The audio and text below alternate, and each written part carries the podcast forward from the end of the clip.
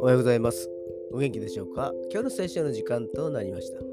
今日の聖書の箇所は、詩編47編2節詩編47編2節でございます。お読みいたします。誠に意図高き方、主は恐るべき方、全地を治める大いなる王。人間の戦いがなくならないのは、ヤコブ書でこのように書かれています。ヤコブ書4章の2章に、2節に、あなた方は欲しても自分のものにならないと人殺しをします。熱望しても手に入ることができないと争ったり戦ったりします。